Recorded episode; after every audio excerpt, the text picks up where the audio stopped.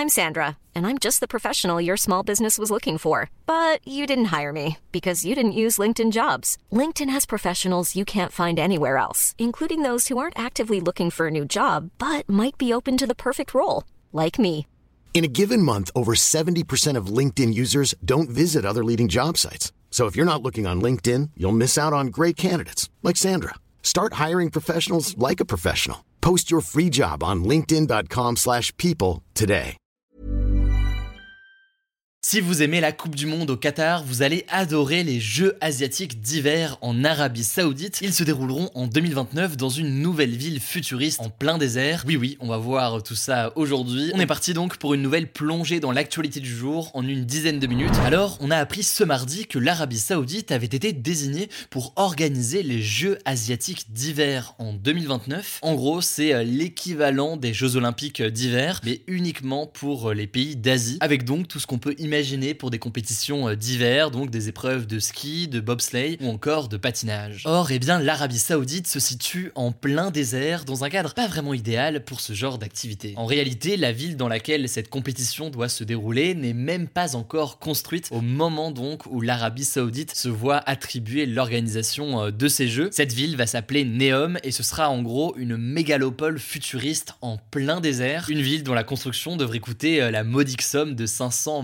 milliards de dollars selon euh, les estimations les plus basses. Mais au-delà d'être au plein milieu du désert, cette ville et surtout son cœur qui s'appelle The Line, la ligne donc euh, en français, ne ressemble à aucune autre. À l'extérieur en fait, on dirait deux immenses miroirs de 170 km de long. Oui oui, effectivement, c'est très très long. Et à l'intérieur de ces miroirs, en fait, il y a la ville et tout ce qu'on peut imaginer euh, avec. C'est une ville où sont censés habiter plus de 9 millions de personnes à terme dans un cadre futuriste mais avec de la végétation où tout est censé être accessible à moins de 5 minutes à pied. Alors là, en l'occurrence, les jeux d'hiver dont on parle se dérouleront dans un autre quartier de Neom. Ce quartier s'appelle Trojna. Ce sera en fait un quartier montagneux situé entre 1500 et 2500 mètres d'altitude. Dans cette zone, selon les organisateurs qui se sont donc vus attribuer cette organisation des jeux, eh bien les températures descendent en dessous de 0 degré en hiver normalement et le reste de l'année, elles sont généralement inférieures de 10 degrés par rapport à celles en bord de mer. À la limite donc de ce point de vue-là, ça pourrait potentiellement faire l'affaire, sauf que malgré ces températures, il n'y a pas de neige puisqu'il pleut extrêmement peu dans cette région. Les organisateurs vont donc devoir produire massivement de la neige artificielle, comme cela a été fait euh, par exemple par la Chine pour les Jeux Olympiques d'hiver de 2022 à Pékin, avec euh, des JO organisés entièrement avec de la neige artificielle. Alors vous l'imaginez, hein, pas besoin de vous faire euh, un dessin, un tel projet d'organisation de Jeux asiatiques d'hiver en plein désert dans une ville qui n'a pas encore été construite inquiète beaucoup d'un point de vue euh, environnemental. Et face aux critiques, de son côté, le prince d'Arabie Saoudite, Mohamed Ben Salman, assure que des technologies de pointe permettront de rendre cette ville neutre en carbone, en misant notamment sur l'énergie solaire ou alors euh, des techniques de captage du carbone. Mais tout cela aujourd'hui est euh, très loin de convaincre notamment les organisations de défense de l'environnement. Mais au-delà du risque d'un point de vue environnemental qui me paraît assez évident et qui est pas mal déjà discuté, je voulais aussi qu'on se penche sur l'enjeu géopolitique aujourd'hui, puisque en effet, pour l'Arabie Saoudite, accueillir ces Jeux asiatiques d'hiver a plusieurs intérêts. Premier intérêt, premier objectif, c'est de se présenter comme un pays innovant et mettre en lumière donc cette ville de Neom. Faut savoir que Mohamed Ben Salman s'occupe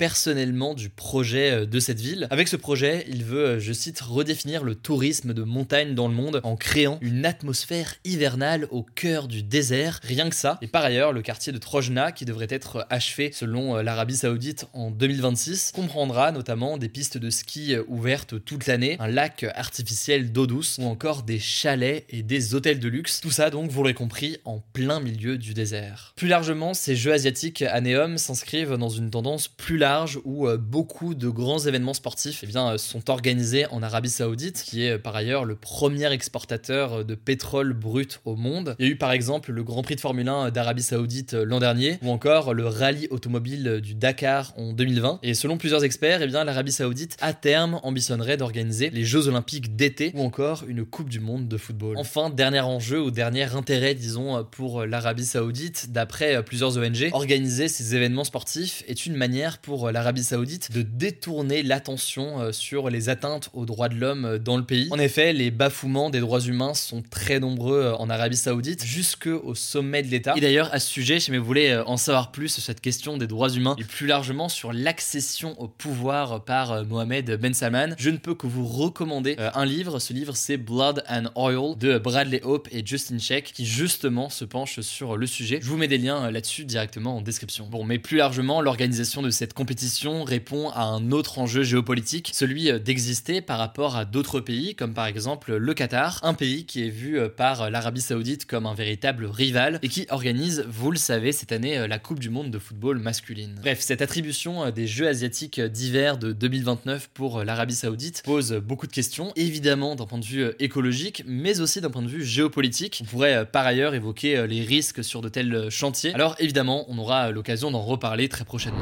Salut, c'est Blanche, on continue avec les actualités en bref et on commence avec cette première actu à l'international. La Corée du Sud et les États-Unis ont lancé aujourd'hui chacun deux missiles dans la mer du Japon. Les États-Unis ont déclaré qu'il s'agissait, je cite, d'une réponse aux provocations de la Corée du Nord qui a lancé ce mardi un missile balistique au-dessus du Japon. Les États-Unis veulent ainsi montrer qu'ils peuvent répondre à une quelconque agression de leurs alliés asiatiques, dont font partie donc la Corée du Sud et le Japon. Alors après, le porte-parole du Conseil national de sécurité américain, John Kirby, a tout de même temporisé ses propos en disant, je cite, qu'il ne fallait pas en arriver là. En tout cas, suite à ce tir de la Corée du Nord, le secrétaire général de l'ONU, Antonio Guterres, a dénoncé une escalade et a appelé la Corée du Nord à reprendre le dialogue autour de son armement nucléaire qui avait débuté il y a plusieurs années. Deuxième actu, et c'est un nouveau rebondissement dans l'affaire Elon Musk vs Twitter. Le milliardaire a annoncé ce mardi qu'il allait finalement racheter le réseau social au prix qui avait été convenu en avril, alors qu'un procès entre lui et Twitter devait démarrer dans deux semaines. Pour ceux qui n'auraient pas suivi, Elon Musk, qui est le patron de Tesla et SpaceX et accessoirement l'un des hommes les plus riches du monde, avait décidé en avril dernier d'acheter le réseau social Twitter pour 44 milliards d'euros. Sauf que le 8 juillet, il s'était retiré de l'accord, ce qui n'avait pas du tout plu à Twitter, qui avait lancé des poursuites contre lui dans le but de le forcer à respecter son engagement. Elon Musk a donc de nouveau changé d'avis, mais a quand même une condition, que les procédures judiciaires lancées par Twitter devant le tribunal spécialisé du Delaware soient annulées. Selon de nombreux spécialistes, c'est le signe clair qu'Elon Musk jugeait assez improbable de gagner ce procès et qu'il allait de toute façon devoir honorer ce rachat de Twitter. En acceptant le rachat avant le procès, il voudrait ainsi éviter de se retrouver engagé dans cette bataille juridique. Troisième actu, la Slovénie est devenue ce mardi le premier pays de l'Est de l'Europe à légaliser le mariage et l'adoption pour les personnes de même sexe. En juillet déjà, la Cour constitutionnelle de Slovénie, donc la plus haute juridiction du pays, avait estimé que la loi qui définit le mariage comme seulement l'union d'un homme et d'une femme faisait subir une discrimination aux couples gays et lesbiens. Et cette fois-ci, une loi sur le sujet a été officiellement votée au Parlement. Désormais dans l'Union européenne, 14 pays sur les 27 reconnaissent le mariage homosexuel dans les mêmes conditions que le mariage entre personnes hétérosexuelles. Ils sont représentés en violet sur cette carte. Et 21 pays sur 27 reconnaissent une forme d'union civile, donc l'équivalent d'un Pax en France par exemple. Beaucoup des ex-pays membres de la Yougoslavie, voisins de la Slovénie, n'autorisent toujours pas ni les unions civiles ni les mariages entre personnes de même sexe. Et certains vont encore plus loin. En Hongrie par exemple, évoquer l'homosexualité devant des mineurs est passible d'une amende. Quatrième actu, et c'est une bonne nouvelle dont je voulais vous parler, une cargaison inespérée de 12 000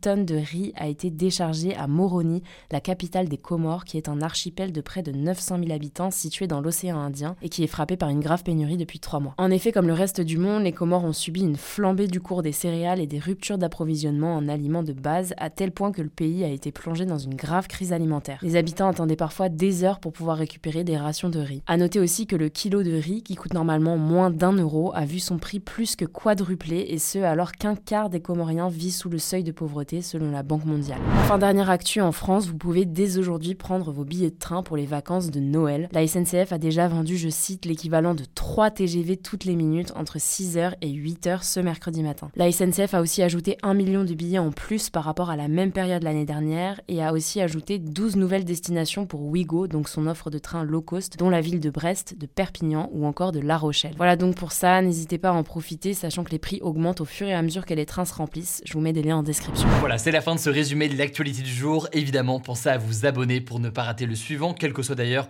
l'application que vous utilisez pour m'écouter. Rendez-vous aussi sur YouTube ou encore sur Instagram pour d'autres contenus d'actualité exclusifs. Vous le savez, savez, le nom des comptes, c'est Hugo Décrypte. Écoutez, je crois que j'ai tout dit. Prenez soin de vous et on se dit à très vite.